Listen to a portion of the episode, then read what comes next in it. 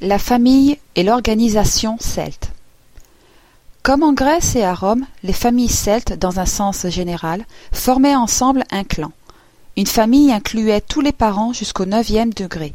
Au-delà, une autre famille était créée et les biens étaient partagés entre eux.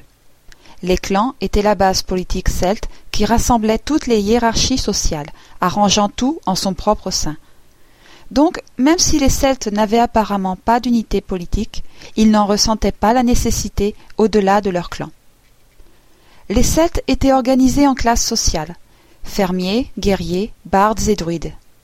La plupart des Celtes étaient de simples fermiers, qui travaillaient en harmonie avec la nature, en produisant assez de nourriture pour leur peuple, tout en causant le moins de dommages possible à leur environnement. Pendant la saison morte, ils s'entraînaient pour former la réserve militaire. Les guerriers celtiques puissants et féroces maîtrisaient parfaitement l'art des combats à cheval et étaient maîtres dans le maniement de l'arc et de l'épée. Ils s'entraînaient pour défendre leur peuple et pour renforcer les lois de leur tribu. Les bardes étaient des juges et des poètes. Le chef des bardes avait pour tâche de décider si les lois qui étaient édictées étaient justes et valables. Les bardes conservaient l'histoire de la tribu. Les Celtes avaient une tradition orale, et leurs histoires passaient de génération en génération via les chansons et les vers des bardes. Ils agissaient bien plus en tant que diplomates en temps de guerre.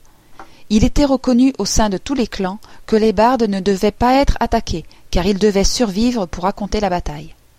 Les Celtes connaissaient l'art de l'écriture, et l'utilisaient parfois bien qu'ils favorisaient la tradition orale. En Irlande, la poésie était regardée avec un très grand respect.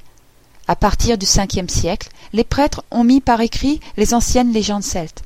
Grâce à cet effort de conservation, nous connaissons une partie de la mythologie celte. Les druides, qui signifient très érudits, représentaient les sages des tribus. Le druidisme était la principale caractéristique de la religion celte. Leur travail consistait à garder l'équilibre de leur tribu avec la nature et l'autre monde. Ils créaient les lois de la tribu et cherchaient des moyens pour améliorer la vie de leur peuple. Responsables des cérémonies sacrées, les druides avaient aussi comme charge l'enseignement, la diplomatie, l'histoire, la généalogie, la magie, la médecine et la divination.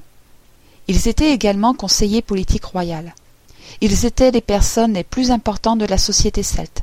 Les druides étaient également ministres du culte, philosophes, gardiens de la connaissance, historiens, magistrats et conseillers royaux.